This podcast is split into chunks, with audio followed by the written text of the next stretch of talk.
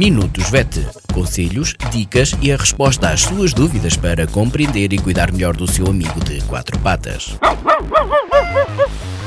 Minutos VET às quartas-feiras pelas 15h20, aqui na sua Vagos FM com a veterinária Ana Neves. Olá a todos, o meu nome é Ana Neves, sou médica veterinária na Clínica Sul, Clínica Veterinária de Vagos.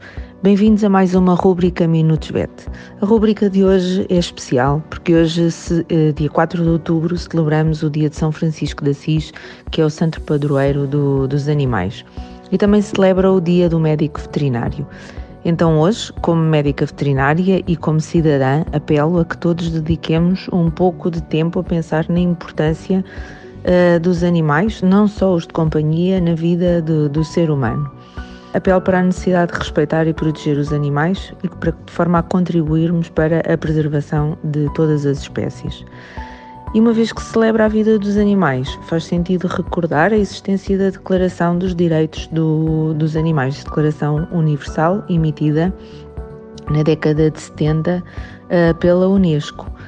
Todos os pontos que constam na declaração são de, de, de profunda importância, no entanto, vou salientar aqui uh, alguns. Todos os animais nascem iguais diante da vida e têm o mesmo direito à existência. Têm o direito ao respeito, têm o direito à consideração, aos cuidados e à proteção do homem. E nenhum animal será submetido nem a maus tratos, nem a atos cruéis.